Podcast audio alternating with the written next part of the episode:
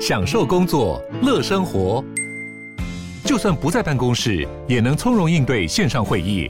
HP Dragonfly 透过专业的 HP Presence 设计，内建降噪及会议快速键，搭配清晰的 Bang & Olufsen 音效，增强音讯及视讯功能。HP Dragonfly 顶级商务笔电，采用 Windows 11专业版，让您在会议中享有最佳的视觉和听觉品质。拥抱多元世界观，独立评论带你听见看不见的台湾。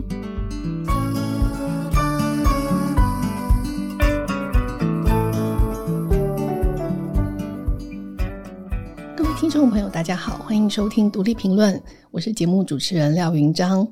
台湾跟越南哦很有缘分，我们的街头巷尾有很多越南小吃，家庭里也有越南的新住民跟移工。但其实，在更早之前，台湾曾经收容过为数不少的越南难民。越南难民来到台湾，跟大时代的苦难有关。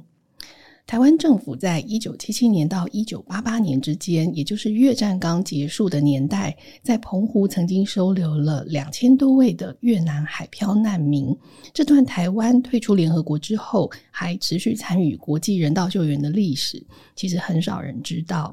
那我们今天邀请到公共电视《彼岸他方》的纪录片总策划刘吉雄导演来到现场哦。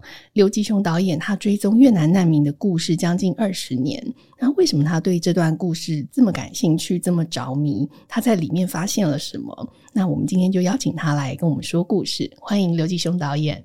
嗨，各位听众，大家好，我是纪录片导演刘吉雄。那我现在在拍摄的计划是澎湖难民营三部曲。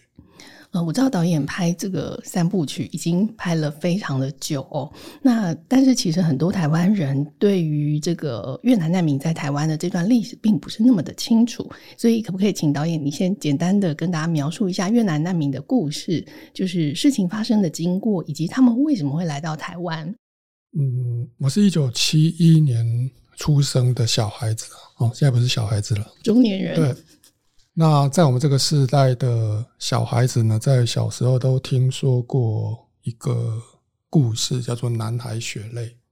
那这个《男孩血泪》，他常常跟被被误认为是另外一个故事，是《男孩血书》啊。那仔细去推敲的话，其实是两个不一样的故事。嗯，那一个是真的，一个是假的，或者真或者假程度不一样啊。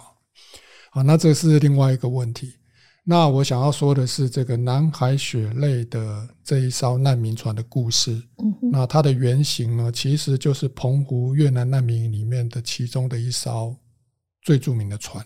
嗯，那这一艘船当时候到台湾之所以会这么轰动呢，呃，是因为他们在船上非常的辛苦，那么饮水跟食物通通都没了，那能够吃的生肉也都没了。那最后呢，其中一位越南难民为了救他们家的家人，他自己知道他快死了，他宁愿他的尸体在死后让家人吃，而不要给啊、呃、海鸥或者说呃海里面的鱼吃啊，所以他等于是用奉献的方式，那希望他的肉体可以让他的家人活啊，所以在他快死之前，他还他他自己还有一个。啊，净身的仪式啊，希望他的家人呢吃这些东西可以比较干净。那这艘船因为这样子的苦难经历呢，当时候被做一个非常大篇幅的报道，大家认为这是一艘吃人肉的船哦，好像骇人听闻这样。但背后，但其实有一些我们还不知道的一些细节的故事。那我想要说的是。这一艘船，呃，第一个，当时候大家的媒体的焦点是在这条船上面，可能很多人都不知道，他其实他们其实是被收容在澎湖难民营里面。那第二呢，这样子的一艘难民船呢，其实并不是唯一的一艘船。哦，那在澎湖难民营运的一九七七到一九八八年间，我目前知道是有五十一艘船。嗯，那其实五十一艘船，每一艘船都有每一艘船的故事啊。是。那么，就算是所谓悲惨的吃人肉，我现在知道的也不止这一艘。嗯哼。哦，那当然这个都是后来发现的啊。嗯。那换句话说，呃，其实五十一艘船的故事里面，我们只知道其中一艘船的一小部分，然后我们甚至还不知道它跟澎湖难民有什么关系。那么，那这个澎湖难民营运的十二年期间，到底发生过什么事情？哦，这是我好奇的。是。那么每一艘船他们漂流的路径都不一样。那么有南方来的，有北方来的。那么有的是被台风吹来的，只有一艘是故意来的哦。来之前就知道澎湖有难民，但是其他的其他的五十艘全部都不知道澎湖有难民营。对，所以这整个故事我觉得有非常多的未知。那简单说呢，就是一九七七年到一九八八年间呢，我们知道就是五十一艘难民船被收容在澎湖。那么他们出发的地方呢，有来自北越，也有来自南越。那也有来自中国大陆，大部分呢是因为意外而飘到台湾哦，有很多是因为台风哦。他们的族群背景呢，据我知道的，就是呃越南人跟华人都有哦，可能并不是我们一般主流叙事说这个逃出来的大部分都是华人哦，就我知道并不是这样哦。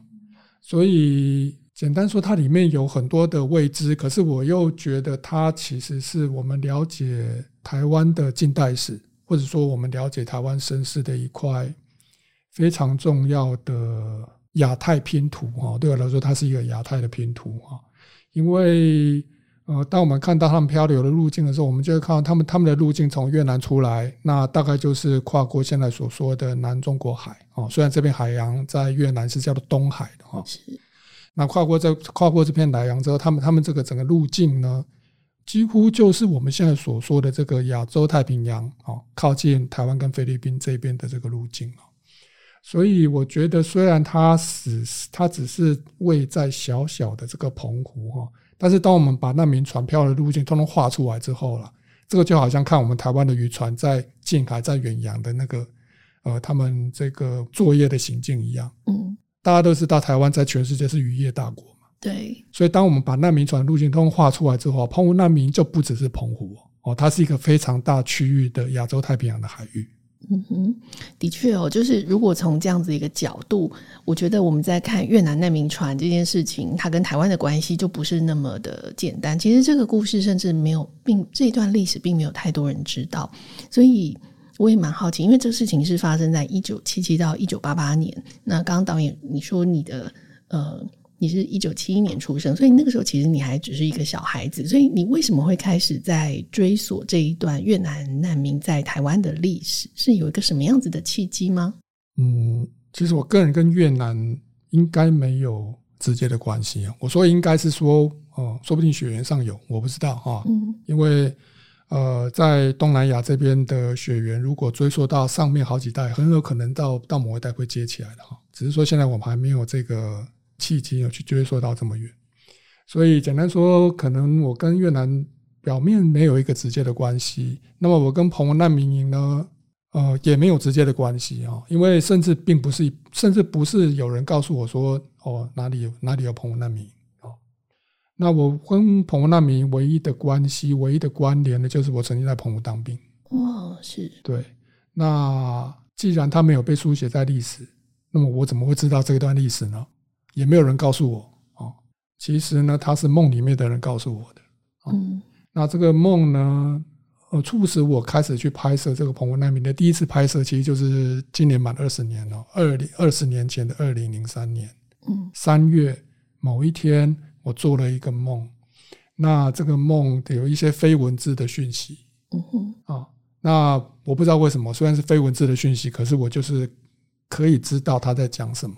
嗯哼、那这个讯息告诉我，难民营下个月要拆，嗯哼，而且我甚至可以感受、感觉到说，它的原文不是中文，它是一个我我不知道是什么的语言，嗯哼，但是我就可以马上转译成这样子的一个意思。那很难很难能够解释的是，那次的梦并不是第一次，嗯，而是第三次。嗯，换句话说，二零零三年我当我梦到那个难民的梦的时候，那个已经是我第三次梦见了，嗯。那之所以我会觉得我应该去问看看，就是因为我觉得既然已经梦到第三次了，好像我不能够像前两次一样，嗯，什么都不做。是。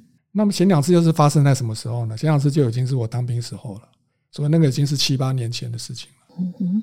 那前两次我我是在一九九五年还在军澎湖军报社的时候，我第一次跟第二次梦到跟难民营有关系的事情。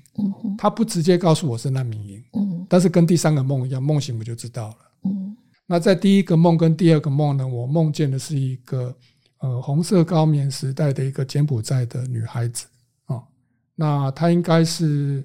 已经已经应该是已经过世了哈，那这个其实是另外一个呃台湾朋友可能不一定知道的中南半岛的历史啊，就是在红色高棉他们要在一九七五年四月取得政权之后，那在一九七五到一九七九年间呢，呃柬埔寨共产党屠杀的柬埔寨境内，据说哈将近有两百万到三百万的柬埔寨人民。这其实是人类历史上一个非常大的浩劫哦。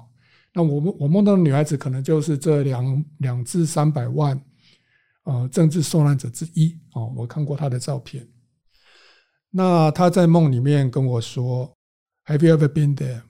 那翻译中文的意思就是说：“你有没有去过？”嗯、那在梦里面的意思是因为我在澎湖嘛，嗯，所以我醒来的意思是我醒来去解读他所问我的话，是像是说：“你们澎湖有个难民营。”你有没有去过？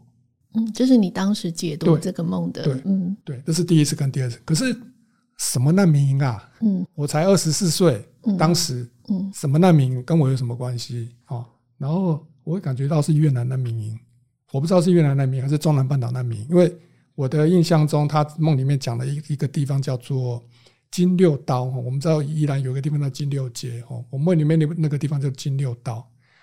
那澎湖在里面呢，像是金六刀的转译啊。嗯，那么我我不知道它在哪里，可是我知道它是在中南半岛的什么地方，所以我就想，中南半岛跟我有什么关系？我从来没去过啊。那难民跟我当然更没关系啊。那梦到第一次、第二次，那我醒来之后梦了一下，问了一下，说：“哎，什么什么？我们这边澎湖有难民营吗？”这样，哎，也没有人知道。有一个呃阿桑好像知道，可是是不是他说他也不清楚细节到底是什么。那么我那时候在军报社当兵，我也不是记者，所以我不觉得，我也不是要拿来写什么东西，所以我就不管他了。嗯哼，真的就不管他了哈，什么事都没有做，然后就一直到七八年前刚刚说的那个梦跟我说，难民营下个月要拆，才会让我觉得我不能够再什么事都没做。嗯，所以你连续做了在不同的时间做了三个梦。然后这三个梦都是指向你要去看这个难民营，所以你你就真的去了，然后你发现了真的有难民营。呃，我在还没去之前，我先打电话问。嗯，对，我在军报社嘛，那我在我的军报社学长，呃，后来在澎湖当兵，那呃啊当啊当当记者，那他当记者就比较能够问到消息了，我就打电话问我学长说，学长你刚怎样难民营上面难民营上面？嗯，好，他就说，哎，我们在好，我们看麦哈。十分钟之后，他就回电话给我了。嗯，哦，有啊有啊，伫倒位哦，刚米要一个一个难民营哦，啊，不过听讲后个月就要拆。嗯，你今嘛问这要创啥？哎哎，然后我就吓一跳，我说我我就跟他说啊，我都是忙着讲伊后个月要拆。嗯，哦，就这样，然后我就哦知道江美有一个，但是这也不是故事的全部。嗯，后来我知道难民还不止一个，原来有两个。嗯，哦，江美有一个。那么在蒋美的对面，就是台湾人知道的所谓澎湖跨海大桥的那一边。澎湖的话，澎湖话叫做塞俗哈，塞俗就是塞边，塞边的多数嘛，西边的岛屿嘛，在西屿那边有另外一个难民，所以我就从二零零三年那个时候，二十年前开始拍摄。那但是当时候拍摄拍是拍了啦，但是我真的也不知道那是什么。嗯，嗯你就是。对，这有点像是一个使命哦，你就决定开始去 follow 这个梦，然后你就开始去拍了。呃，其实这段历史对台湾人来说是已经很遥远了，所以因为其实你看连连难民都要拆，所以你是怎么找到曾经住在这里面的这些人，告诉你这些故事？就是在这些人里面，因为我知道你已经找了五十一艘船了，那这这当中让你印象最深刻的人物是谁？嗯，这个我这个我好像要拆成不一样的答案来回答哈，因为五十一艘船里面，我一开始想要去找的是是一艘我觉得跟澎湖跟越南最没有关系的一艘船。嗯，有一艘船是从从韩国偷渡过去的，哦，然后后来又又后来又被台湾政府接来当了反共义士。那为什么我会从这艘船先开始进来呢？就是刚刚有提到说，我在拆除之前，我先我有我有去拍了嘛，嗯，但是其实二十年前去拍了之后，为什么我的计划一直到十年前我才开始启动？这这这中间的十年是空白的，嗯，第一个完全不知道这是什么，第二个我找不到我的问题意识去处理，就是我不晓得从什么地方切进去，我没有线索嘛，嗯，所以所以就如果说他要变成骗子。我也不知道我要怎么处理这个片，所以我就只是把拆除前的最后影像拍下来。嗯，那么一直到十年前，有一些契机让我觉得，哎，我好像有个什么案子可以追哦。那么就是那个时候，我看了一些线索，我发现在澎湖难民里面，可能观众听起来会有点不可思议哦，可是它就是发生了哈。在澎湖难民里面，有一艘韩偷渡到韩国的船，这艘船里面有两个案件，我想要追。那有一个案件是死刑案件，有一个案件是叛乱案件。我觉得非常的讶异，为什么同一艘为什么偷渡韩国的船的十九个人里面，后来在澎湖难民结束的时候，居然有这两个，一个是刑事案件，一个是政治案件。这这艘船是从越南到韩国去的吗？呃，他是从中国到韩国去的。嗯，但是为什么他是从中国去的？然后他是从中国的一个一个地方叫做。华侨农场，嗯，那这个华侨农场呢，就是收留一九七八年间从越南呃被遣返回中国的这些北越华人。他们为什么会被遣返？因为当时候越南这个可能这个可能有一些比较准确的历史的描述了。那那就我就我知道的是，从华人的观点来说，会认为越南那时候在排华。嗯，我就是要把华人赶出去，所以当时有华侨农场，所以这些人是从华侨农场出来的。华侨农场出来的。OK，好。那他们这些华侨农场的北越难民，后来我发现澎湖难民营的中期跟后期的很有好几艘船啊，都是这样子的背景。嗯，不过我们刚刚讲说，如果我们拉回来，我们来看就是越南难民这件事情，因为其实，在这么长的时间里面，我也陪阿雄去做过几次访谈。所以我其实也知道你的有一些很神奇的受访者，就是你，你可以谈谈，就现在你在台湾遇过的这种呃，就是这样子漂流过来的难民里面，呃，有一些人物的故事，你值得让大家看见。因为我觉得我们好像必须要去呃比较具体的看见一个呃一个人他怎么样从越南，然后他们怎么上了难民船，因为我们其实不清楚这个过程，然后他们怎么来到台湾，然后来到台湾之后发生了什么事。好，那我就先讲一位老人家的故事了。那这位老人家，哦，他应该是我们在做这个澎湖难民计划里面最重要的受访者哈。嗯。那这位老这位长辈呢，叫做黄景瑜老先生哈。他在澎湖难民营的职称呢是叫做这个收容难民收容中心的副主任。哦，那因为当时是戒严时代嘛，所以主任呢其实是军方的，所以副主任呢等于就是民间单位的最高主管了。那他代表的民间单位就是后来被称为旧总，中国大陆灾包救济总会啊。所以啊，当时候呢，这位黄老先生呢，他就是救总的代表啊，驻扎在澎湖里面的最高主管。那他本身呢，是一九二一年出生哈，那现在已经一百零二岁哦，还住在中和景安站附近哈。那我第一次去找他的时候，也是差也是差不多现在十年十年前，那时候他九十多岁，嗯，记忆还很清楚。他是一九二一年出生，那本身他就已本身就已经是一个当代呃近代史的缩影哈。嗯，那他出生在中国跟越南的边境，那在二次大战期间呢，就到贵州去。就读了这个黄埔军校啊，我记得他是黄埔第十七期吧，哈。那他念完军校之后呢，在中国就打仗了哦。他打过，他跟日本人打过仗，也跟共产党打过仗。那二次大战结束之后，他回到越南。那回到越南之后呢，哦，没想到一九四九年，那中国也改变政权了嘛。啊他继续留在越南。听说还协还协助了一些这个国军那个南撤的行动这样子，但是，一九一一九四九年到一九五四年期间呢，又是这个碰到法国跟越南打仗，所以一开始在打仗，在一九五四年之后呢，他就成了一批从北方撤到南方的越南华侨。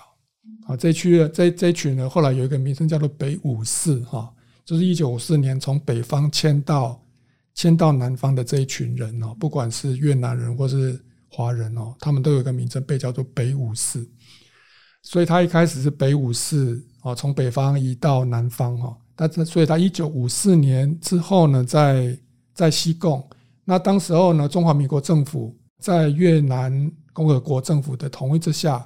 也在西贡设了难民村哦，当时候不叫难民，叫难民村。嗯，那这个难民村呢，就是收容这些北五四的华人。哦，是。对，所以黄老先生呢，他那个时候已经在这个北五四的华人的难民村里面当了二十年的村长。嗯，那一九七五年之后，那么越共取得政权啊，四月底西贡陷落，那五月他的船马上就出来了。啊，他马上他知道情势不对，他就已经买了船出来了。是，那他的船经过了，据我知道，好像经过了新加坡、呃、马来西亚、印尼、菲律宾啊，那最后飘到了兰屿。那一九七五年还没有澎湖难民营啊，当时候中华民国政府呢是在高雄的九曲堂也设了一个呃收容中心哦。那这个收容中心的运作时间非常短，只有三个月，哦，就是西贡沦陷之后非常短的四月到七月，但是这三个月就收了将近三三千三千多个呃越南回来的这个华侨，全部都是华侨，没有越南人。嗯，那这个就跟澎湖难民不一样，因为澎湖难民就是有除了华侨之后还有收越南人。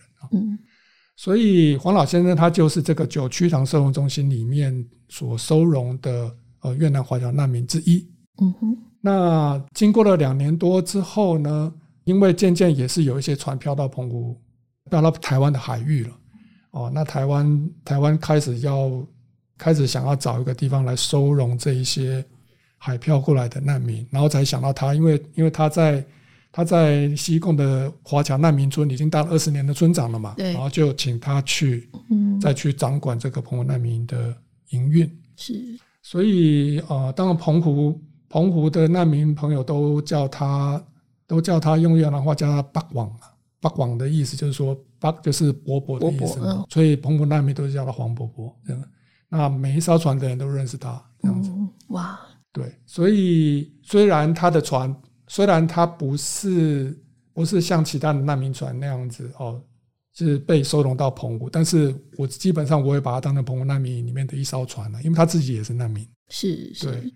而且，就像刚刚讲的，如果我们说我们用难民船的海漂路径来看的话，其实一开始我可能一开始我还在想说，为什么为什么呢？漂到蓝屿，然后后来又就到九曲堂，然后又派到澎湖，一开始会觉得它这个路径好乱了哦。嗯。可是当我们把它放在海海上面看的话，如果我们不把，如果我们不用这个陆地人的观点去看海的话，其实海它并不是一个阻隔，嗯，海反而会是一个通道啊。哦、那对于海这个通道来说，你兰屿到澎湖其实很近的，兰屿到高雄也是很近的。嗯哼，所以我常常觉得，我有时候我在思考说，怎么样让台湾本岛人觉得跟澎湖难民不要这么远哦？嗯、我想其中有一个问题是，身为台湾本岛人呐。嗯，我自己觉得我们应该要试着去用海洋的观点思考这件事情。嗯，哦，因为大部分的台湾本岛人其实是陆地人呐，除非你们家里有渔船哦，除非你跑过海。但是我想百分之九十的本岛人是陆地人。嗯，陆地人很难能够用海洋的思维去思考这些海漂的难民，还有澎湖难民营这件事情。的确，我刚刚在听这阿雄导演在讲这个黄景瑜老先生的故事的时候，呃，我记得我们大概就是十年前去拜访过他。那那一次访谈我也在现场，所以我我印象非常深刻，就是他当时已经九十几岁了，可是他在谈起他从十七岁从军，然后他如何一路的这个往南走。从北往啊，他其实先北上，然后又开始往南走，然后一路他呃成为难民，然后买船出海，然后他们到处漂流，到处去请求收收容救援，但是一直被拒绝。呃，我记得中间有一段很感人，他就说他们好像在离开马来西亚的这个岸边的时候，因为他们就是没有办法收容他们，因为当时大概很多难民营都满了，所以他们就给他们一些食物跟水，就说你们你们走吧，你们赶快去下一个地方。最后他们漂流到了台湾，所以他一直很感谢他们最后在兰屿上岸，然后就是到了台湾。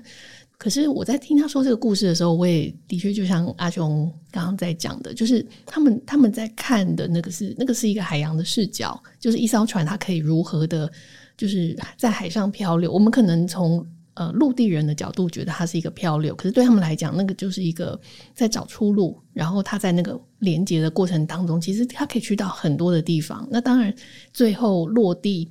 在台湾，而且台湾曾经收容过这么多的这个难民船，然后并且在澎湖这个地方，很多人不清楚。所以我觉得你今天拍出这个故事，去说出用这些人的眼光去重重述这个故事的时候，它的确会有另外一种意义，就是让我们看见台湾在。呃，这个二战之后的这一段历史，然后我们其实并不在这个联合国的这个呃系统里，但是我们仍然其实扮演了一个很重要的角色。那前面这半段我们可以先稍微沉淀休息一下，我们稍后再回来听阿雄说更多的故事。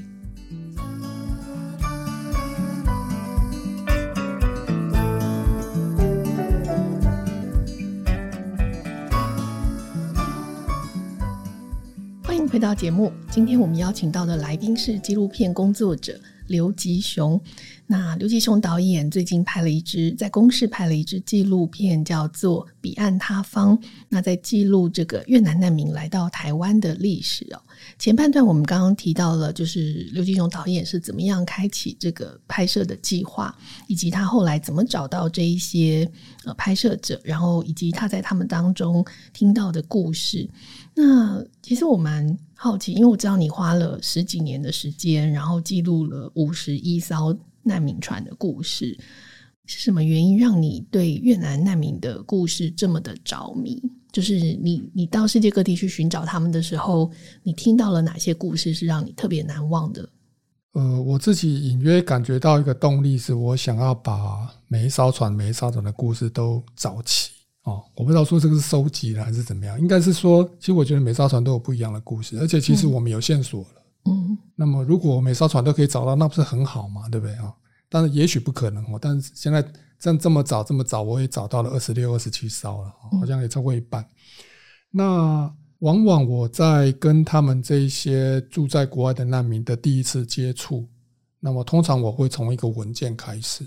那这个文件呢，就是他们哦，就是台湾台湾的军方呃曾经记录过他们的一个难民名册。换句话说，这两千多个难民呢，在台湾是有名字的，嗯，有名字留下来的，而且有一个名册。哦，那这个名册，呃，当然我也花了将近哦三四年的时间，我才我才在澎湖防卫司令部找到啊。每当我认识一船难的难民，我就把名车的影本给他们看，说这个是不是你们船上的人？嗯，那么通常他们看到自己的名字。被台湾这边写成记录留下来，他们的感觉都是非常感动的。对，那曾经有人跟我说：“哇，还有我的名字，原来台湾没有忘记我们。”嗯，那当然有一些东西我，我有一些有一些话我是没有讲出来了。事实上，台湾真的是忘记他们了。哦，那只是当我把它找出来之后，那么因为在我之前就是没有人找过嘛。好，所以我希望那找到这个名册之后，让他们说台湾没有忘记我们这件事情，可以可以是一件可以成真。嗯，希望台湾真的不要忘记他们。嗯哼。那第二个就是，那在里面每一艘船会有不一样的故事。那比如说，哦、呃，台湾的难民其实跟其他地方的难民有一个非常大的不一样，因为我们收的人其实不多。那台湾当时候已经不是联合国的成员了嘛。嗯。那我们的资源可能也没有办法像那些有拿到联合国援助的第一收容港哦，可以收这么多人哦。所以台湾那时候收的人跟其他的第一收容港的难民营，比如说香港、马来西亚、印尼的这些难民营比较起来，我们的人数是少很多的。那么也因为人数少很多，所以可能相对来说，那难民能够被得到的照顾就会比其他的难民营多很多哦，像是什么样子的照顾？嗯，比如说我知道有一些难民营是我不知道是印尼还是马来西亚的难民，他们还要自己盖房子的，因为收容他们的地方其实什么都没有。嗯，但台湾这边呢，就是辟了一个呃军营，就让他们住啊，哦嗯、所以那个不是不需要他们盖啊。哦嗯、哼那么他们有零用钱，虽然不多哈、哦，他们有零用钱。嗯哼，那我不知道其他的难民营是不是有零用钱啊。当他们到的时候呢，那个那那个呃，我们的收容中心会帮他们定做衣服。哦，是，对，帮难民定做衣服，对，帮他们帮他们定做衣服。嗯、是。那据我知道，难民里面也有一也有一个房间呢，是接是是堆放了很多呃台湾的人捐赠的衣服。嗯。那我啊我有的难民受访者说，他们每一他们大概一个月有一次或是两次，可以到那个房间里面去找他们想要的衣服。哦，是。对。那其实，在难民营拘留的这段时间，如果你幸运的话，很可能，其实难民难民在难民营拘留的期间，有一个非常重要的目的，就是要等待是不是有国家愿意接收他们。嗯，就是第三国。对对。嗯、那如果有人愿意，如果有国家愿意接，那他马上就可以离开了。但是我也碰到，我也碰到有的难民，就是一直没有人要接哦，所以最后。一直到澎湖难民营运结束，还是没有人接，那最后台湾只好接受他们了。所以台湾最后接收了多少？就是没有离开，将近两百个。对，但是你刚刚说全全体收容大概是两千多人，所以其实大部分人是出去的。是，对，大部分人是出去。嗯，那这些出去的呃难民，那因为像我刚刚讲的，台湾相对能够收容的人比较少，那么所以他们每个人平均所能够获得到的照顾。跟资源哈，跟世界其他低收容港的难民的难民比较起来是多很多的哈。那比如说，我就记得有一位受访者，他现在住在应该是 LA 北边的郊区哈。那他是他他是他的故乡呢是在越南的归仁啊。那他们他们的船呢也不是直接到澎湖，是先漂到了小琉球，他是被小琉球的渔船救的啊。然后在小琉球住了一天，然后才才接到了这个澎湖的难民营。那这位大哥呢，姓谢。那谢大哥呢，他就说，对他来说呢，他在澎湖呢是他的第二次出生。哦，第二次出生。对。那我想，这个这个可能要请各位听众再去回想他们渡海的那个过程哦。刚刚去讲。刚刚我们讲海其实是一个通道，那么这个是这个是海的，这是海的正面哈。嗯。那海其实有另外一个非常黑暗的一面，它也是一个非常危险的地方啊。是。其实每一艘船出去，每一艘船他们逃难出去的船，真的能够上岸的，我不知道有多少啊。其实有统有统有有统计说，好像也许只有两成或三成的人可以幸运上岸。换句话说。每一艘难民船出海的行动，真的就是一个赌博，而且你很可能赌，很可能赌输的。嗯，大部分的人是死的，葬身海底。那这些人永远是黑数，没有人知道，没有人知道有多少。所以对谢大哥来说，能够被台湾的渔船救起来，已经是他第二次出生了。是，是，对。那第二次出生到了台湾，那被收容在这个澎湖难民营。OK，有国家愿意接受他了哦，后来是美国愿意接受他了，所以他们就可以呃从澎湖那个时候我不知道有没有中正机场哦，他们先从澎湖到台湾的机场，然后再从台湾的机场到美国去。那他们在转机的期间呢，就会碰到其他国家的难民营也来一起转机的越南难民。是，那因为大家都在飞同一个飞机上面，就会讲越南话嘛。嗯。他就碰到其他的越南朋友，问他说：“但我不会讲越南话了哈，是谢大哥翻译给我听，给我说的。”他说：“其他其他难民的朋友就问他说：‘哎，大哥，你们是要出要出去玩吗？去旅游吗？怎么穿的这么漂亮？这样哦？因为他们他们要去美国之前呢，那个台湾好像有给他们定做西装，让他们可以穿的比较呃整齐一点哦。到到另外一个国家，这是台湾政府的很体贴的部分哦。对，那。所以，那谢大哥就说他被他们这样讲的，觉得有点不好意思，赶快把西装外套脱下来，那个拿在手上，就觉得跟他请了就拍谁啊？因为其实大家都难民是哦，那他也不太希望说哦，让人家特别觉得说好像你们怎么过得这么好。嗯，但是我我说这一段呢，其实并不是要，并不是要听众可以像当时候政府的政治宣传说哦，我们对难民多好多好哦，这。当然，这个好有好有好的一面，嗯，但是我也要提醒大家，它后面其实有一个呃体质上的区别哦。因为第一个，我们生活的人就是比较少，嗯，那第二个呢是，就我后来所看到的资料，当时候的中华民国政府对难民的政策，我的解读啦是两面手法了，嗯，一面收一面拒收啊。哦，OK，那我们上我们上面看到的白数哈，看到的黑看到的数字哦，有接收的有有这么多人。但是黑数没有接的拒收的有多少？我不知道。嗯，但是就我们现在不管从陆军或是海军那边听过来的军人的说法，他们确实都接到命令不能够接难民，而且我也看到档案了。嗯，啊，我我也看到台湾渔船的档案了，在高雄那边的一艘船出海之前要需要签切结书，不能够救海上的越南难民。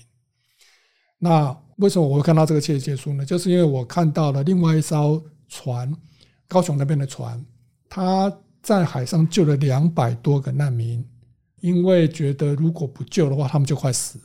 嗯，那所以这个船的后来，这个船长后来就被讯问了：“你不是有签切结书吗？